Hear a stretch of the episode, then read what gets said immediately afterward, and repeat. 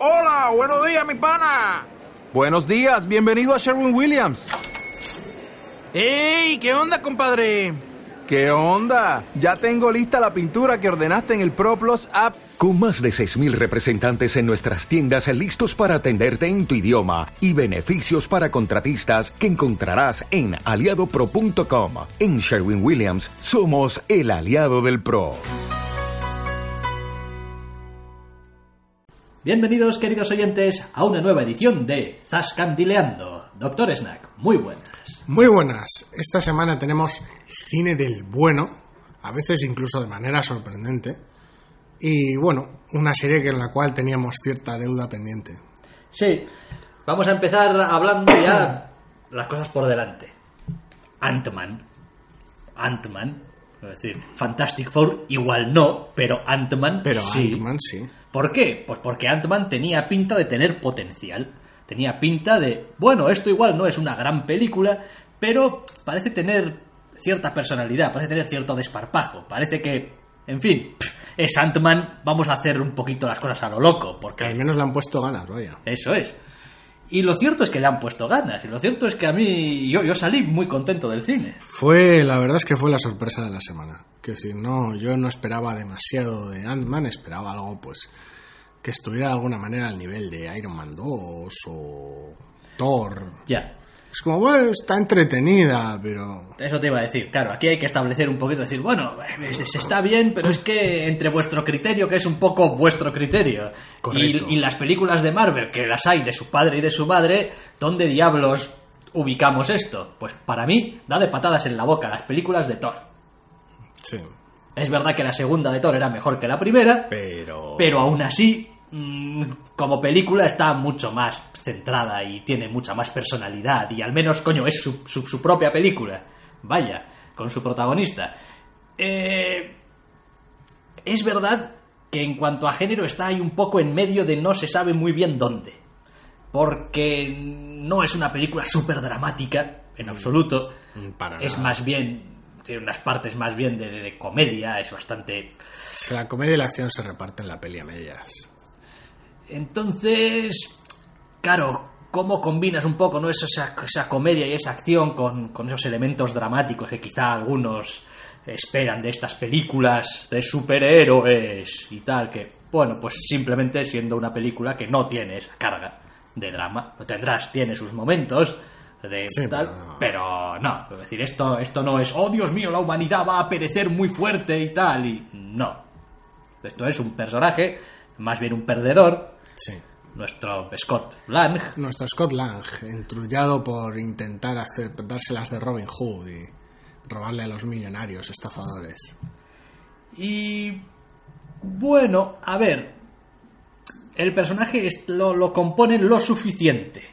No es que se pasen tampoco demasiado con quién es este Scott Lang y un poquito cómo funciona. No, es un poco como se da por hecho. Es posiblemente el personaje con menos fuste de toda la película. Lo cual es bastante raro porque es el puñetero protagonista. Y con fuste me refiero a que el que menos profundidad tiene. Que si al fin y al cabo Scott Lang en la película está condicionado por mm, querer una manera honrada de ganarse la vida para poder estar con su hija pese al divorcio. Ya está. Ya está. Ya está. El resto, el resto da igual. El resto le viene dado. No importa, porque para eso está el resto. Para eso tienes a cara de pasa, teniendo un pasado buah, de la leche y tal, con movidas raras, con Seal, con, o sea, Michael Douglas. Lo siento, es que a veces cogemos. Lo, lo iba a decir porque para Sí. aquellos que no, nos- Sí, no no, nos hayan oído llamarle cara de pasa alguna vez al pobre Michael Douglas. A veces tenemos estas cosas que son muy feas, ¿eh? Quiero decir, no lo hagáis, como nosotros, en público, además Está- para que te oiga está- otra está gente. quiero súper feo. Pero esa culpa es tuya, en realidad, ¿eh? Porque yo no le había llamado cara de pasa en la vida, hasta que un día te oí decir cara de pasa y dije, Sí, "¿Eh? pero al mismo ¿de quién tiempo, hablas?". pero al mismo tiempo tampoco es culpa mía. ¿eh? Lo que no sé es quién me lo pegó a mí, pero bueno. Bien, bueno, pues esto es como una infección vírica, ¿no? A alguien le pasa a otro el cara de pasa y pues igual el día de mañana... La verdad es que el puñetero está muy bien en la película. Sí, sí, a ver, eh, la verdad es que tiene pinta de estar acabado, lo cual está muy bien porque el, el personaje pues, pues, tiene que estar acabado. Eso que, y eso que estructuralmente la película tampoco es súper original, ¿sabes? O sea, quiero decir, al protagonista le caen los poderes encima, por decirlo de una manera, tiene su, tiene su mentor, su figura de mentor, tiene su amago de interés romántico de por medio, su villano por ahí, Mira. no sé. Os lo voy a resumir con un poco de chirigota, pero para que lo entendáis un poco. Es una película de Kung Fu, no sé si era Kung Fu 2 o la 3, la de ya sabes, el doyo rival que me voy y dejo al señor Miyagi, Karate Kid. Karate Kid. Kung Fu no sé lo que digo. Karate Kid 2 era la que creo dejaba al maestro, iba con a otro, se iba a otro gimnasio y No tal. recuerdo. Esto es Karate Kid. Esto es Karate Kid. Claro, es decir, el, el señor maestro y tal tenía un alumno, pero no ahora elige otro alumno. Es una película de karate. Lo que pasa es que aquí hay superpoderes. Pero tienes, pero tienes un maestro, tienes un interés romántico que no es solamente un florero. Es gracioso porque al final son las pequeñas cosas las que viste en la película, porque tampoco es una película de robos, no hace gran énfasis en ello, pero tiene sus pequeños elementos de planificación y de llevar a cabo el robo. golpe, lo que sea. Sí. Y es, es curioso. El protagonista tampoco, como ya hemos dicho, no, no tiene mucho fuste, pero los secundarios tienen un montón de pequeños momentos de calidad increíbles. Sí, digamos que todo el elenco de la película es como si eh, abrazara, entre comillas, al protagonista, como si lo, lo fuese, mm, es que no me sale la palabra, sí. sí, eh, rodeando, pero ya sabes, eh, lo va, vamos, cuidando un poquito, lo va completando, lo va, Sí. vamos, no Son- me sale la palabra ahora. Son al final entre todos los, incluso el malo, que es terriblemente bidimensional. Joder. El malo es malo porque es malo, porque, pues eso, su figura de mentor no, no entiende que no le respetó ni confió en él lo suficiente, así que se ha vuelto súper mega malo. Y es malo hasta el nivel de casi, bueno, sin casi de la caricatura. De realizar sus experimentos de malo con, con adorables corderitos blancos. Es mega malo. Sí. Es terriblemente malo. Le da igual a quién ponga en peligro para hacer sus cosas Sí, de pero malo. es, pero es cojonudo porque la película ha establecido ya para entonces tal tono que no choca en absoluto. Encaja perfectamente. decir, en cualquier otra película de estas de superhéroes sacas a un malo como el de Ant-Man y dices tú, ¿qué clase de mierda es esta? Sí, correcto. Es decir, esa es una puta parodia esto. Capitán América, Soldado de Invierno no funciona con el villano de Ant-Man. Exactamente, porque sería una parodia total y absoluta. Pero en Ant-Man funciona. Y aunque es verdad que, en fin, tampoco tiene los efectos especiales más rimbombantes de la industria del cine, Los usa muy, muy bien. los usa bien y es lo suficientemente. En fin, Las, las peleas, por llamarlas de alguna manera, las escenas de acción que incluyen que, bueno, pues el hombre mega sea pequeñito y haga cosas, la verdad es que están muchísimo mejor llevadas y son más interesantes de lo que pensaba. yo según estaba viendo la película, eh, me vino una cosa a la cabeza y dije, ¡ah! ¡Qué buen trabajo han hecho aquí montando la película! Sí. hacen muy buen trabajo porque la película hay algunos momentos en los que tienes a varios personajes en varios sitios distintos intentando hacer varias cosas diferentes y en ningún momento te pierdes y consiguen mantener el ritmo de tal manera que más o menos tengas claro qué está haciendo cada uno y además hacen ese rollo de intercalar muy bien eh, los planos generales con planos cortos de conversación, con eh, un poco de diálogo, con Mantienen al espectador atento en todo momento. y eso es algo que no siempre se suele conseguir, ¿eh? porque a veces se abusa del efectón, el efecto de tal. Te Y... pasas de confuso, te pasas de, de- de cansado y, y acabas resultando aburrido. Te puedes ir, te puedes ir por muchas partes. y después tiene un sentido del humor, digamos que apela un poco a lo más tonto que hay en todos nosotros. Es, es, que es como ese sentido del humor, no facilón, porque no, no es No, tampoco. No, es, no, pero Pero sí, apela un poco eso al. al- al momento tontorrón, de torpeza, de malentendido, chorra, de, de, de- de qué cagada. Sí, y hacer chiste, el típico chiste de sacar de contexto un poco las cosas o poner elementos que no te esperas en sitios que no te esperas. Y, Y la verdad es que es gracioso porque mm, consigue, consigue crear personajes súper capaces metidos en un embrollo del copón con superpoderes de por medio y tal, siendo todos unos torpes de la hostia y sacando humor gracias a ello, gracias a esas pequeñas cagadas humanas y a veces directamente ba- bastante absurdas de vez en cuando que llevamos a cabo todos y consigue nutrir de, de humanidad la película y a los personajes con esas con esos errores. No, no hay el momento de ah, error dramático y de repente, yo qué sé, Tony y Stark. toda la misión está en peligro. Y Tony. Stark, la arma gorda y te llenas de Ultron y oh, todo es muy jodido porque has hecho una cagada descomunal. No, son un montón de pequeñas tonterías que sirven para momentos de humor más que realmente afectar a la trama. Y aún diré más, aún diré más, es verdad que no es específico de, pero ¿qué sería una película de artes marciales sin tu montaje de entrenamiento? Montaje de entrenamiento. Montaje de entrenamiento. En toda regla, además. En toda regla, de principio a fin, con todas las de la ley. Tu música, tus cortes rápidos, tu evolución progresiva de los talentos Pim del pam, pim protagonista. pam. Tu pregunta como espectador de cuánto tiempo ha pasado realmente. No importa, pues no vamos a explicar. No importa lo inminente que parezca resultar el plan del villano. Hay tiempo para un montaje de entrenamiento.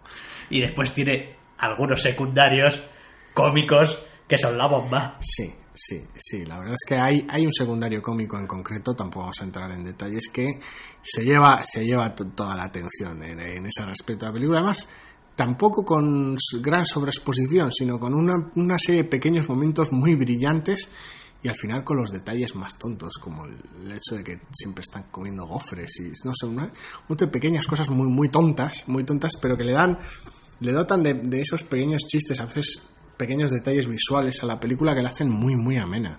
Sí, yo diría que es una de estas películas con encanto, por decirlo de alguna manera, que no sabes realmente muy bien por qué te gusta, porque tampoco es ninguna cosa del otro mundo, pero Sí, tampoco. no sé, tiene su apenas- corazoncito. Apenas profundiza en, en nada de lo que trata realmente. O sea, no, no, no. Pero esas pequeñas cosas en las que no profundiza las utiliza para vestir un montón a los personajes.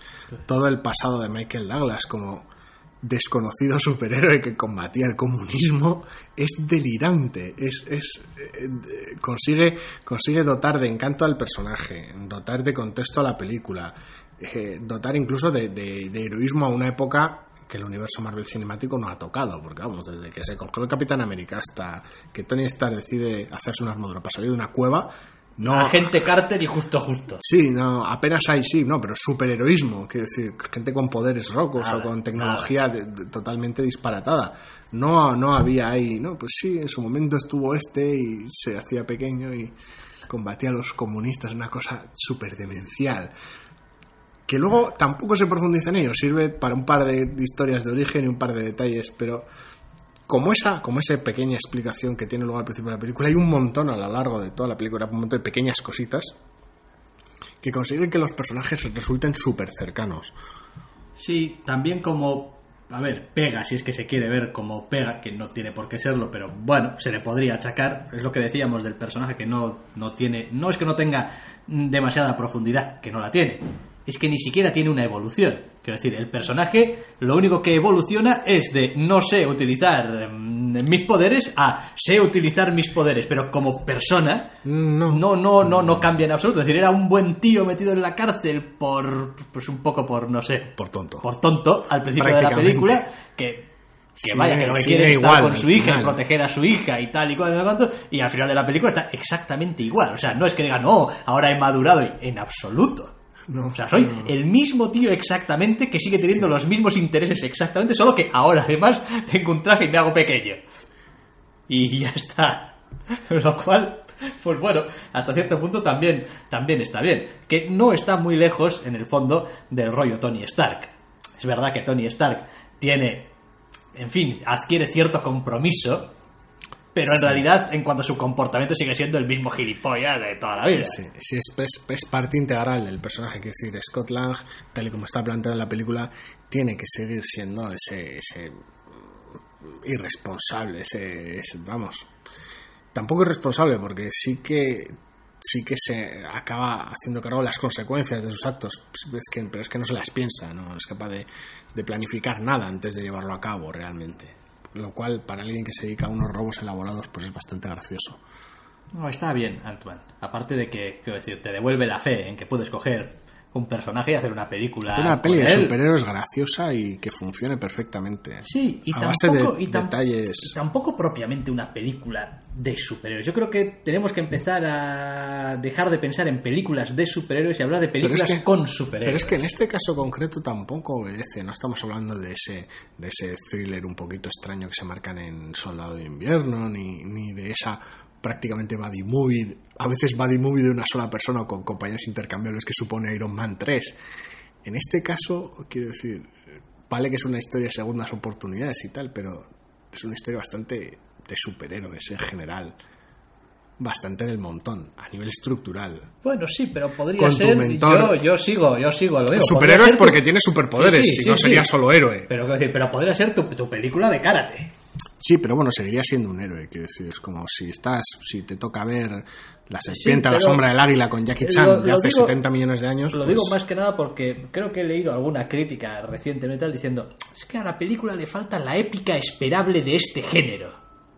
Digo, a ver, entiendo lo que quieres decir, pero ¿qué pasa? Que como hay superhéroes tienes que tener al final una cosa muy loca y súper dramática y súper épica. No, porque tampoco hay en juego, quiero decir, en juego hay lo que hay, que es derrotar a un, a un, a un villano de, de, de chiste, a un villano, a un villano excesivo. Después hacía trampa, la comparaba con Spider-Man 2. Le digo, hombre, a ver, o sea, no me jodas. Sí, pero es que Spider-Man, pese a los momentos de diálogo chorras que pueda tener el propio personaje en sus peleas, que, ya lo he dicho el 70 millones de veces, no creo que haya que repetirlo, pero bueno, se trata de aliviar la tensión, no se trata de que sea una comedia. Quiero decir, Spider-Man, cuando mejor funciona, no es siendo una comedia.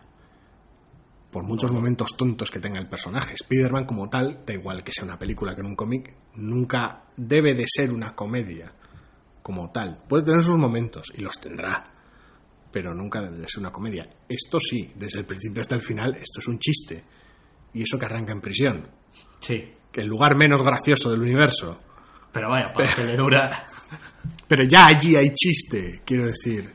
Cuando empieza ya con la música que empieza a sonar según les, ve- ves el logo de Marvel, su, ya, su- su merengue loco. tu merengue loco ya te está diciendo...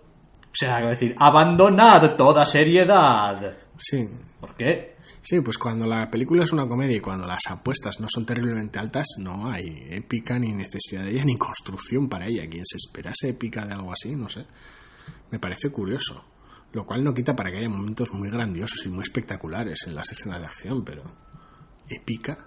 Sí, no, hay, hay, hay muchas cosas. ¿Qué Es, es una de estas películas que yo les tengo especial cariño porque no son las grandes películas. No, porque no tiene una super idea original detrás, ni, ni, Pero- una, ni una estructura novedosa. Pero es el tipo de película que necesitamos ver más. Está construida con pequeños de- detalles. El, el tipo de película que no cuesta 200 millones de dólares o 250 millones de dólares y el tipo de película que es entretenimiento sencillo, bien hecho, con un par de elementos bien hilvanados Pero bien cuidado. y cuidados y ya está. Es como... Es, es a veces un poco triste porque la película podría haber tenido mejor, mejores ideas o más originales o apostar por tomar ciertos riesgos y no toma básicamente ninguno. Y puede que hubiera sido mejor. Pero la película, con, lo, con el material que tiene, por decirlo de alguna manera, con el, con el guion, la premisa que tiene, creo que mejor imposible. Quiero decir, es como la única manera de, de hacer mejor Ant-Man es tomar algún riesgo. No ya todos, pero toma- tomar algún riesgo que la película no toma ninguno. A esa crítica que leía sí que le doy la razón en una cosa. Decía, la película no tiene ninguna escena. Bueno, yo tengo una para mí, pero no tiene ninguna escena de estas memorables, de estas que te queden en la memoria. De decir, ah, esta escena de Ant-Man y tal. Y pues sí, pues es verdad, no tiene una de estas, no tiene una de estas imágenes eh, que puedes ver una fotografía y tal y decir, ah, esto es Ant-Man, esta es lo que significa Ant-Man. La fuerza visual de La fuerza visual, el espíritu de la película en no esta porque imagen. no porque no porque visualmente es, es muy conformista en ese aspecto en el aspecto más técnico en el aspecto más artístico es bastante conformista lo cual no significa que hay un par de escenas que yo guarde en mi corazoncito ya. Pero bueno, no, que, que bien, que bien, que bien. Que, sí mucho que mucho mejor de lo esperado la verdad y una película que merece muchísimo la pena Para hacerlas, si, si es así como las vais a hacer, seguid haciéndolas.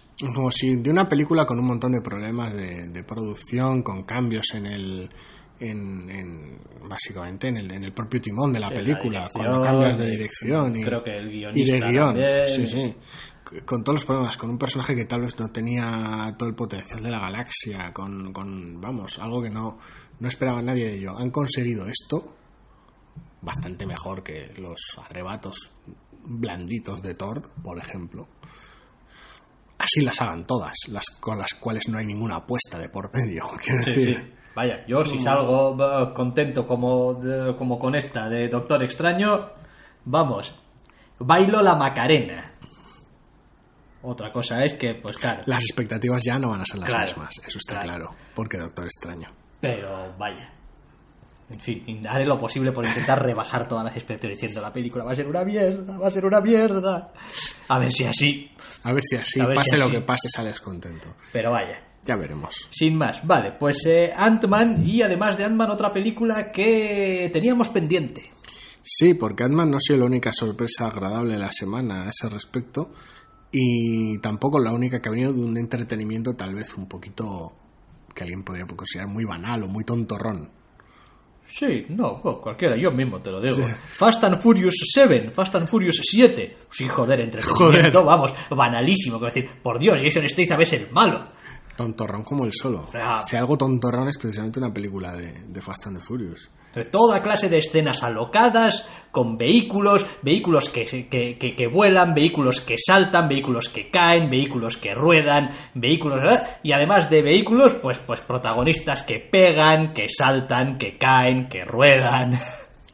Es una película de acción acojonante. Quiero decir, para empezar, consigue hacer bien todo lo que pinchaba los Mercenarios 3. Es decir, los Mercenarios 3, ese, ese arrebato de, de fanservice, de chiste, de guiño chorra, en lo que se ha convertido la pobre franquicia después de una primera entrega acojonante. Eh, Fast and the Furious, después de siete películas, con sus irregularidades por el camino, se ha convertido en algo increíblemente sólido. Sí. Sí, es, es sorprendente porque además ya no solamente ha conseguido trasladar esa solidez a, a las películas y a cómo funcionan los personajes dentro de ese universo, es que ha conseguido además hacer al espectador partícipe Sí. de ese, de ese, hey bro, o sea, de, esa, de esa familia choca esos cinco, joder. de esa familia de acción extra loca que supone Fast and the Furious. Fast and the Furious, la familia lo primero y tal, y, ya está. Y después, además, otro montón de cosas que hace bien. Es decir, uno, ¿qué, qué hace bien? Estos tíos tienen una idea y estas no desechan ideas. Quiero decir, si una idea no les gusta, pues la suben al 11 y si todavía no les gusta, la suben al 13. Sí, porque es, es increíble que con la idea de Jason Statham resulta que es el hermano del malo de la película anterior y vuelve a vengarse, saquen dos horas y veinte de entretenimiento tan puro. Sí, y es verdad que la película estructuralmente tiene una serie de cosas que, en fin, son un poco casi casi de, de coña, como una cierta obcecación del malo por estar allí donde estén los personajes, que es como... perseguidor infatigable. Sí, es como... eh, ya te vale, esto normalmente suele pasar al revés, es como el bueno va persiguiendo al malo que va escapando, pero aquí es totalmente lo contrario. Pero aún así, y en fin, con ciertas necesidades de dar un poco de vuelta a la trama, ir metiendo elementos un poco ajenos a la trama principal para que aquello pues luzca un poco y dure un poco y tal y cual, lo cierto es que, vaya, es de una coherencia que a veces tumba. Pues es como, vale, que después se resuelve todo de una manera muy loca. Sí, pero... Que habéis metido en medio unas, unas mierdas que no tienen nada que ver con la premisa original. De cabeza. Sí, pero, pero no hay ese tipo de cosas que dices tú, joder, qué, pedazo agujeraco hay aquí en la trama, qué, qué, qué cosa más... No, se toma sus libertades, pero no, no hay ningún despropósito a ese respecto. Quiero decir, sobre todo después de haber visto dos, las dos últimas de Star Trek, que madre mía, el amor hermoso. Pero lo gracioso que tiene esta, esta, esta entrega de Fast and the Furious es que con la premisa, pues eso, vuelve Jason Statham a vengarse, mete en medio cada marrón loco. Es como, bueno, sí, pero además está Carl Russell de por medio, que trabaja para, y hay otro villano también por aquí, que tiene un sicario que...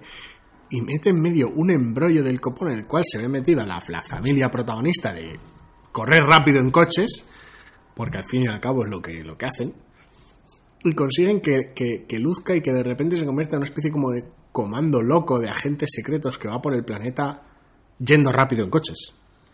Sí, después la película es muy consciente de que hay determinadas cosas que si quieres hacer esta película o esta saga de películas bien, tienes que hacer. Es decir, joder, tenemos a Jason Statham. Y dices tú, joder, Jason Statham, macho. Jason Statham pegándose con... eh, Con The Rock. con, O con eh, Vin Diesel. con Vin Diesel tiene que pasar. Eso tiene Por eso que decir, son decir, el héroe y el villano, tienen que pasar. Eso Dices tiene tú, que ya, pasar en pero- cualquier película. Dices tú, pero oye, un segundo. Tenemos a The Rock también. Es decir, Jason Statham con su estilo de golpe seco. Y The Rock, con su estilo de soy más grande que tú, ambulante. locomotor ambulante, tiene que ser la hostia. Y tú, Pues tenemos que elegir. no, No. no hay por qué elegir. Puedes tener ambas peleas. Exactamente. Sí, es, es, es increíble cómo, según va avanzando la película, el espectador piensa, joder, ahora podrían hacer esta barbaridad, o no se les ocurrirá montar semejante barrabasada. La película te, te da eso y dos bolas de helado, para que te las comas mientras disfrutas de eso. O sea, cualquier apuesta que puedas realizar sobre, sobre cómo se va a desarrollar una escena de loca al principio de la misma, cumple con creces a lo largo de ella. Y después a estas alturas han destilado muchísimo el estilo de, de- de- contar. Quiero decir, tú ves una persecución de The Fast and the Furious y bueno, te podrá gustar o no The Fast and the Furious. Pero estos tíos saben rodar persecuciones. Una claridad visual acojonante en todo momento. No, no hay borrón ninguno, no hay confusión de espera, este coche dónde estaba situado en porque estás moviendo muchos vehículos a la vez. No, no, no, no hay, no hay ningún problema de raco, ningún problema de, quiero decir, cualquier follón que monta, por ejemplo, Nolan en El Caballero Oscuro con el Joker y su camión y, y toda esa escena que es un despropósito en general a ese respecto. ¿Quién gira hacia dónde? ¿Y ¿Por Sí, dónde cae? sí, ¿Y en ¿Qué está fin. pasando? En fin, eh, Fast and Furious lo, lo, lo hacen, parece que sea fácil hacerlo y aprovechan que parece que sea fácil para meter otros 70 elementos súper locos de acción en el proceso. Y la acción más personal también, vamos a llamarlo peleas, o sorpresa, al Cuerpo a cuerpo. peleas cuerpo a cuerpo, están también rodadas con un gusto que me quito el sombrero. Es como, sí, joder, o sea, Claridad. planos medios, claridad, no hace falta super agitar la cámara. Es decir, si no estamos aquí para ver cómo se agita la cámara, estamos aquí para ver cómo se pegan Jason Statham y Vin Diesel, por amor de Dios. Es decir, ¿cuántas veces más vas a ver a Jason Statham y Vin Diesel pegándose? Pues, bueno, de momento, una, así que vamos a hacerlo bien. Vamos a hacer que luzca. y saben también hacer que partes o elementos de una trama o de desarrollo que en otras películas serían bastante tediosas, como este rollo de la patata caliente que tienen hacia el final de la película y tal y cual, ¿eh? que normalmente suele ser un tostón bastante gordo y resuelto de manera bastante montonera, no, está bien llevado, tiene su cierto sentido, siempre hay un elemento que va cogiendo el relevo del anterior, nunca se hace monótono, nunca te aburres de estar viendo lo que estás viendo. Una de las, uno de los elementos más fascinantes que, que me encanta, de, sobre todo las últimas entregas de, de- esta saga, es que eh, siempre tienen el gusto de empezar más o menos tranquilos con la acción. Sie- Siempre muy arriba, con alguna escena acción bastante loca, pero dentro de cierta moderación para lo que supone la saga. Y en la siguiente escena acción se ceban más. En esta escena de acción se ceban muchísimo más y exageran tres pueblos. Sí, y para cuando te das cuenta tienes las escenas del tráiler. Para que, sí, para, para cuando llegas al último tercio de la película y está teniendo lugar unos despropósitos acojonantes, estás tan petido que todo te parece correcto. De hecho, de hecho estás a punto de quejarte si no te dan la, la barbaridad final. Es como, joder, pues ahora tiene que venir de rock y esto, esto y esto otro, porque es, es lo que, lo que. Es lo que pide la película. Lo, lo que es ya el despropósito este me está pidiendo el cuerpo aquí, ya una barbaridad tremenda. Y la película te lo da. Sí, obviamente que nadie confunda esto con, ah, pues la película entonces es como súper coherente y es súper realista y es súper, o sea, no. y super por comedida. de Dios, no, no. esto todo lo contrario, No, o sea, es- comedida. Vamos, No. nada más lejos de la La realidad. palabra esto, comedido no entra en el diccionario. esto es, o sea, es decir, Lo que eh, tiene es buen ritmo y está bien distribuida la acción. sí, pero vaya, quiero decir, que esta acción nadie se la cree. No. O sea, Es físicamente imposible toda ella desde el primer momento hasta el último. Es decir, los personajes, estos sí que son superhéroes. Y yo aquí quiero romper una Pero la- lanza pero la venden. a favor de, de la película porque la vende. La vende y además, en fin, pequeño tirón de orejas para toda esa gente que resulta que la gilipollez imposible que hace James Bond es la hace James Bond y está todo súper bien en un entorno súper un- serio Está presentando un marco serio. y tal y cual, y esto no, esto legit, porque James Bond y tal y cual. Y, y resulta que después haces Fast and the Furious y esta payasada, esta sobrada, esta exageración. Y digo, oiga, a ver, ¿Cómo que paracaídas? Sí. Vamos, o sea, vamos a sentarnos todos y a poner aquí un poquito en común las cosas. Pues una, una fantasmada es una fantasmada en todas partes. De lo que se trata es de que esté bien metida y que sea coherente con el resto de la película. Y en el caso de Fast and the Furious, pues... Pues toda la vida han sido una sobrada y cada vez es es, un- es más sobrada. es un crescendo Es un de crescendo. barbaridades. Cada, cada película es más Y esta- exagerada que la anterior. Y esta última está particularmente bien orquestada. O sea, Sí. es, es, es acojonante cómo poco a poco va subiendo, bueno, poco a poco, mucho a mucho va subiendo las apuestas y, y ahora hay más elementos en medio, hay más personajes cruzados, más villanos, más, más acción. Ahora vamos a hacer otra cosa más, más, más físic- físicamente más absurda y más espectacular. Y Es algo más que un festival de acción y velocidad y adrenalina. Apenas. Mm, apenas. Es decir, mm, no se, no se puede decir que no, porque la película está, está involucrada en ciertas circunstancias con la muerte de, pues eso, Paul Walker en medio y, y a una y especie siempre ha sido además un tema muy recurrente, el tema de la familia y el no sé qué, de la Y saga. en la saga en general, pues eso, Dominic Toretto y su familia y sus barbacoas en la casa y siempre ha tenido ciertas implicaciones personales. Quiero decir, la- las, las tramas en general, que por, por locas que sean las películas de acción de Fast and Furious, siempre se han movido de manera muy personal. Quiero decir, todo comienza por, por, por, por esa traición de ese infiltrado. Quiero decir, no, no realmente porque se trate de una historia entre polis y, y tíos de carreras ilegales, sino porque es personal. Quiero decir, él confió en ti y tú trabajabas para la poli Sí. ese rollo. Y a partir de ahí es donde ha construido todo este espectáculo visual con ese fondo.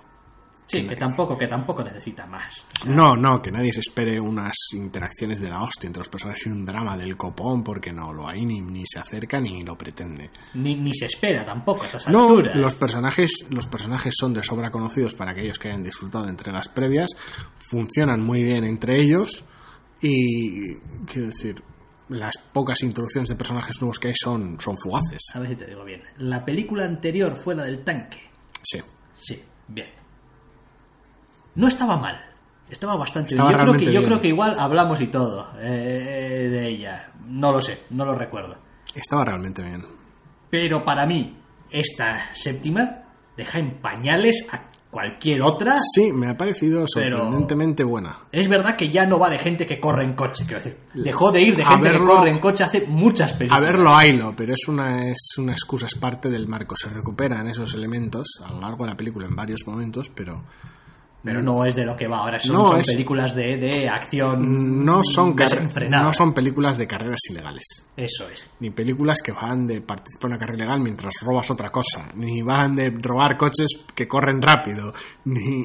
No, no. No, es una película de acción que tiene coches que van rápido y se van a usar de manera... Con una venganza desproporcionada y ahí súper loca de por medio.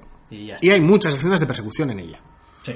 Ya está. Es decir, no, no, donde entras eso es en ese concepto de la velocidad como parte de la acción, donde hay más persecuciones de ve- vehículos, vamos a dejarlo ahí, que de, que de peleas. Y muchas más peleas a su vez que tiroteos. Quiero decir, es, está estructurada de esa manera. No es una peli de tiros que tiene alguna pelea cuerpo a cuerpo y una persecución. No, va justo, Justo en el espectro sí. opuesto. Son un montón de persecuciones con unas cuantas peleas con algún tiro Sí. Pero que es normalmente es parte de las otras dos escenas de acción previas, bien sea de una persecución o bien sea de una pelea cuerpo a cuerpo, lo cual es bastante pintoresco. Persecuciones con tiroteo. Sí, no, lo digo porque, quiero decir, en, en- al, al nivel al que has subido las apuestas ya en esta entrega, aunque bueno, en la anterior ya directamente tenías un tanque gigante, es como, no, todos, hay aquí un montón de, de, de mierdas en juego, unas cosas muy locas, metes un montón de tiroteos, pero al final las, las arre- las- pero- las pero- balas son lo menos letal de, Sí, de que pero, hay en pero, el pero se las arreglan para que dentro del contexto realmente no digas, va, pero aquí podrían sacar una pipa y acabar con esto. Es como, no, no se da. Es como, esto podría arreglarse con unos tíos armados. Eh, no. A veces sí, a veces no. Tiene sus, tiene sus manejos para ellos, sí. Sí. Se, Se sí, las arregla Se desenvuelve para- muy bien. Se desenvuelve muy bien. Hacer sus trampas. Sí. Hacer sus trampas. Y la verdad es que todo funciona redondo. La verdad es que eh, muy contento, porque la anterior me gustó y la quinta también. Bueno, a ver, en general soy las he visto todas. Mm, El tema de ver Tokyo Race y tal y perder a Vin Diesel no me hizo demasiada gracia, aunque luego volviera el asunto a mm, estar un poquito más orientado hacia, pues eso, los Toreto, por decirlo de alguna manera. Pero la verdad es que desde que introdujeron ese concepto de, bueno, acción desmesurada y metieron a The Rock de por medio en la quinta entrega y tal, yo estoy, yo estoy muy contento. Y esta séptima, no es que vayan mejorando poco a poco, es que esta séptima supone un gran salto en, en todo respecto de la sexta. Así que, oye, Sí. Eh, con esto os va a pasar como con otras cosas, ¿eh? Que si vas echando para atrás todo te va a parecer soso. O sea, eso vaya por delante. Quiero decir, verte de Fast and the Furious 3 en orden inverso. eh, después, de, después de esto va a ser como... Pero a esto le falta punch. Le falta otro, son otro tipo de películas, total y completamente. Bueno, dejamos Fast and Furious 7, o como Dios quiera que la acabasen llamando, porque yo Sí. ya con los nombres que hacen en Furious estas- Fast 6, Furious 7. Aunque luego, bueno, en la propia película el título es Fast and the Furious 7, pero bueno. Bueno, lo que sea. La séptima, vaya. Sí. Y vamos a hablar de una serie que decíamos que teníamos ahí para comentar, que es la tercera temporada de House of Cards. Pues sí, porque pese a que Netflix te la echa en la cara de golpe y porrazo, Canal Plus Series no hace lo mismo, pero aún así mm, habíamos tardado un huevo en terminar de verla. Sí, sí, a veces pasa. Que se nos quedan ahí atascadas las cosas y pues Porque a todo no se puede. se ven cuando se pueden. O sea, se establecen unas prioridades, no siempre de manera consciente, eso es cierto también. Y pues se van viendo las Como cosas. tengo esto nuevo, pero tenemos todavía varios capítulos pendientes de, pero esto nuevo. Y a veces pues lo nuevo tira. Bien, eh, House of Cards, tercera temporada. Ay, qué House of Cards ha sido todo y a pesar de todo, qué, Qué distinto y qué raro. Sí, la verdad es que ha sido una temporada que si, si para mí una palabra la define es incómoda. Para todos, personajes y espectador. Incómoda. Yo no sé si diría incómoda, yo diría que realmente lo que le pasa a esta temporada es que no, a ver, no sabe o no quiere hacerte conocedor hasta el final de hacia dónde quiere ir. El enfoque. El de enfoque, el enfoque de, la de esta temporada es un poco extraño y yo creo que también demuestra que el personaje de Frank Frank, Underwood. Funciona mejor en otro contexto. Es la sensación previa. Claro, obviamente no podemos hablar demasiado sin spoilear, cosa que Sí, no hacemos sí, nunca. no, pero es la, la misma sensación que, que tuve con la segunda temporada, bueno, con el final de la primera y la segunda temporada en general, el final de la segunda, el- este comienzo de la tercera, al final, eh, siempre me pasa un poco lo mismo. En este caso es tal vez más, más exagerado el, el efecto, pero esa sensación de decir, bueno, pues esto podría haber terminado aquí en esta primera temporada, no hay necesidad de hacer una segunda. Es como, ah, bueno, pero esta segunda me descubre otra serie de ángulos, de puntos de vista, de matices, que, ah, muy bien, bueno, pues podían haber terminado con esta última escena la temporada. No, vale, hacen una tercera.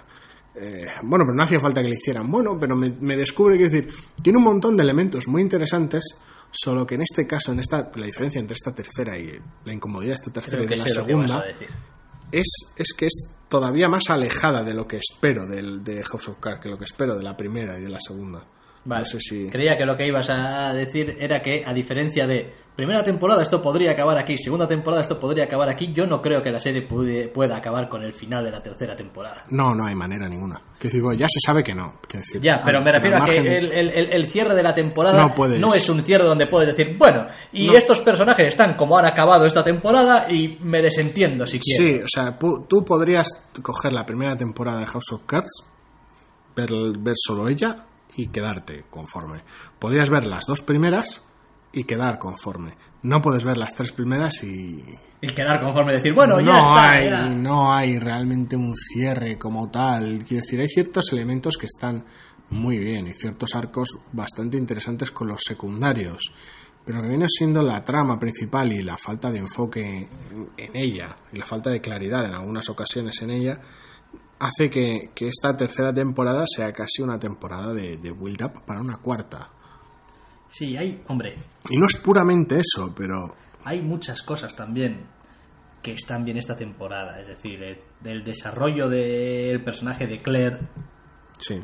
pues en fin, quiero decir, hasta ahora conocíamos bastante Tuvimos, poco, tuvimos mucho en la segunda temporada y momentos geniales en la segunda temporada, pero siempre supeditados a ciertas necesidades de la trama. Y aquí empezamos a conocer un poquito más al personaje al margen de las circunstancias, digamos, de la trama. De la es decir, trama. lo que, cómo se siente el personaje, cómo piensa el personaje y qué es lo que quiere. Lo cual, evidentemente, va en este caso en detrimento de la trama, pero claro. Porque pierde, sí. pierde enfoque. Sí. Es, uno de los, es uno de los pilares sobre los cuales se sustenta la pérdida de enfoque de la trama de la temporada. El Sí. que tiene que estar saltando de unas situaciones a otras.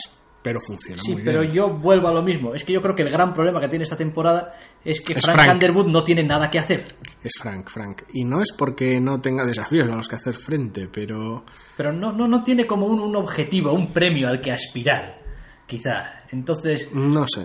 eh, a este personaje es el típico personaje de decir, no, es que su estatus natural es bregando, intentando conseguir las cosas, no intentando mantener el status quo, por decirlo de alguna manera, y Sí, es una fuerza de cambio, no es una fuerza de estabilización. porque, porque se aburre él, porque, porque necesita desafíos, porque...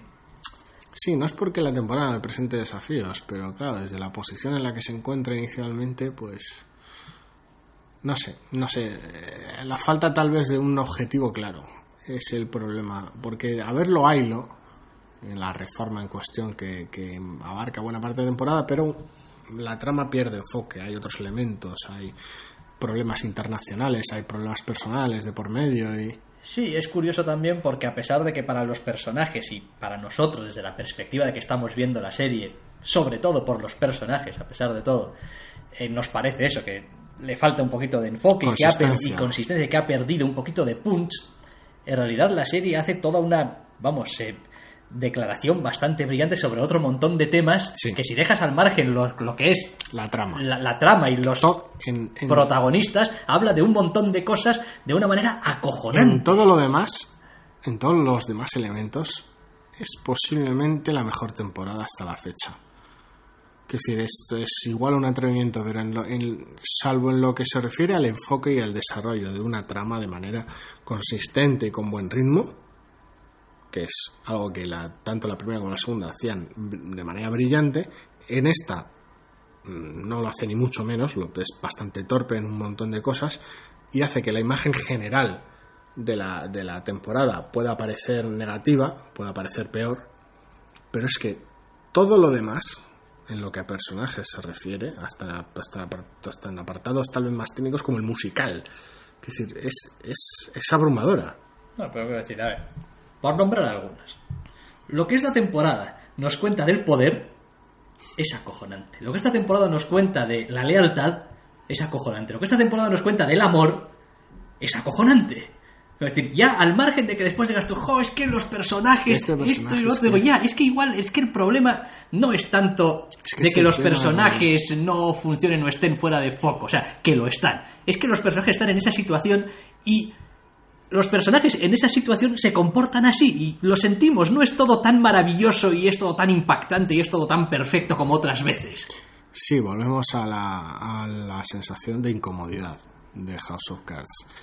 Es decir, ya no tienes a un objetivo claro, una zanahoria clara al final de la temporada y Frank bregando por ello, siendo más malote y más cabrón que nadie y consiguiendo sus objetivos como no, soy el más malote y voy a quedar súper satisfecho cuando mi malosidad me lleva y mi cabronismo me lleva a conseguir el objetivo y tal. En esta tercera temporada no está claro el premio, si es que lo hay. Y claro, después de las dos temporadas que hemos visto y cómo se sale Frank con la suya, si es que se sale con la suya en esas dos temporadas, que también es un elemento a discutir, pues claro, en ¿Y a esta, en temporada en general, todos los personajes están en esa, en esa situación incómoda de no sé exactamente cuál es mi juego a medio o largo plazo y, y, a, y a cambio de qué voy a conseguir exactamente lo que voy a conseguir, suponiendo que lo que voy a conseguir con todas estas tramas sea lo que quiero. Sí. Entonces se ven, se ven envueltos en un, en un baile totalmente distinto al de las dos temporadas Sí. previas. Sí, quizá, ya digo, ¿eh? cuanto más pienso sobre el asunto, creo que es más un problema del espectador, quizá que un problema de la temporada. Es decir, simplemente la temporada ha querido hacer hincapié en otras cosas y ha utilizado las situaciones de los personajes en, un, en una situación bastante diferente a la que había sido ver, hasta ahora. Pese a ello, la temporada sigue teniendo un problema. Quiero decir, eh, tiene 13 capítulos de casi una hora de duración y no ofrece el mismo cierre, la misma sensación de temporada completa que ofrecen las otras dos. A nivel de ritmo en ciertas tramas de personajes secundarios se toma muchísimo tiempo y tal vez esos tiempos no están igual de bien distribuidos que en otras temporadas, no, no los dosifican igual, a veces se le dedica demasiado tiempo en un solo capítulo y hay ciertas ausencias en otro, lo cual es algo raro cuando vas a emitir, por llamarlo emitir de alguna manera, la temporada entera de golpe en su plataforma original de Netflix. Entonces, cuando, va, cuando todo el contenido va a estar de golpe y la temporada forma una unidad que puedes maratonearte si tienes el tiempo y las ganas de ello, me parece raro que los tiempos no estén tan bien distribuidos como en temporadas previas. que el ritmo no sea tan bueno. Pero tampoco importa demasiado precisamente porque como si quieres puedes verte el siguiente capítulo acto seguido, pues te puedes permitir fallar un poquito más en el ritmo capítulo a capítulo. Sí que es verdad que nosotros al ritmo al que hemos ido viéndolo, pues eh, se ha resentido quizás. es que el asunto es que estás fallando el ritmo en ambos aspectos. Que si ni la temporada total da una sensación de tener buen ritmo y de formar una unidad, porque trata un montón de cosas de manera bastante arrítmica en ocasiones, ni capítulo a capítulo te llevas realmente un bocado de, salvo en algunos casos muy específicos, algún bocado de... La sensación mejora a lo largo de la temporada, pero ni los capítulos de por sí solos dan una sensación de unidad, ni la temporada completa da una sensación de unidad, narrativamente hablando. Es, es un trabajo en proceso más que otras temporadas es que ya hemos dicho también que el cierre de la temporada tampoco es tan cierre. Con lo cual, claro, es más complicado de valorar, la verdad. Mm. Aún así, yo estoy de acuerdo en que cuando vas a hacer 13 horas de un producto audiovisual, tienes que cuidar un poquito mejor cómo distribuyes tu juego. Los ritmos, sí. Porque si no, da igual que te lo veas seguido, que te lo veas por separado, que te lo veas, me da igual como quieras, en clips de 10 minutos, tarde o temprano. Mm vas a acabar o un poquito desubicado. Sí, porque es, es, de alguna forma me da la sensación de que es parte del problema que está teniendo, porque podemos tener nosotros con esta segunda temporada de True Detective, de la cual una vez que termine ya hablaremos, volveremos sobre ella, ya hablamos de, de ella cuando vimos el primer capítulo, pero cierta dosificación de ciertas cosas, ciertos ritmos y ciertas irregularidades que hay que cuidarlas mucho, porque una cosa es que quieras dar esa sensación de que los personajes eh, puedan estar perdidos o puedan estar en una situación incómoda o puedan enajenarse y otra cosa es que la hagas lo mismo al espectador. Sí. Quiero decir, a veces, a veces trasladar ciertas cosas es complicado y el resultado no es el óptimo. Sin contar con llevo un mes ya, es decir, desde que empezaste y tal. Entonces, ese problema estructural de la temporada es lo único que podría ensombrecer una, tercera temporada acojonante.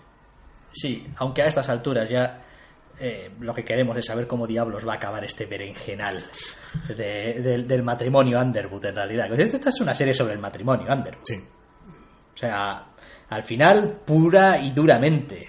Siempre lo ha sido. El que haga énfasis en, en ciertos posiblemente en los aspectos en general más incómodos que ha tenido esta serie a lo largo de su, de su historia, los, aspectos más incómodos de la relación entre los personajes, los aspectos más incómodos del, del, propio personaje en general, tanto de Frank como de Claire, y en los aspectos más incómodos de la, de la vida cotidiana de muchos de los secundarios, es decir, es parte de lo que hace esta temporada a veces tan extraña y tan alienante, tan desagradable casi por decirlo de alguna manera. Sí, porque a pesar de todo, ninguno parece llevar una vida edificante o demasiado edificante, es el asunto. Y da igual quién seas en esta serie, da igual el tipo de trabajo que tengas, o el tipo de aspiraciones que tengas, o el tipo de comportamiento que tengas. A todo el mundo parece que le falta algo. El, el, nivel de pasado de factura que tiene esta temporada sobre todos, sobre, pero vamos, desde el primero hasta el último, es acojonante. Hasta los secundarios nuevos que surjan esta temporada, la propia temporada les pasa factura. Es increíble. Sí. Bueno, oye, pues ahora que ha pasado la factura, con todo lo que ha ido recopilando y recaudando, o lo que sea, pues que se preparen para la siguiente. Que es una serie que yo sigo viendo encantado de la vida. Es decir, me encanta Kevin Spacey, me encanta Robin Wright. Es decir, cualquier día de la semana, cualquier hora del día. Está muy, muy bien. Dame House of Cards. Pero es verdad que parece que esté un poquito esperando algo. Sí. La temporada. Es como, te voy a dar cosas porque algo tengo que darte y tal, pero... Ah, y es posible quizá que esta vez sí, la cuarta temporada ya sea como, bueno, y hasta aquí hemos llegado. Y No lo sé. está. No lo sé, ya veremos. Que tampoco creo que merezca mucho la pena alargar demasiado la serie. Mm, no, no, a ver, poder puedes, a nivel de trama, a nivel personal igual no tanto, pero bueno. Pero Ya veremos lo que da sí la cuarta una vez que empiece. Pues sí, ya veremos lo que da la cuarta una vez que empiece y nosotros acabamos ya por esta semana y si así lo queréis, volveréis a escucharnos la semana que viene. Hasta la semana que viene.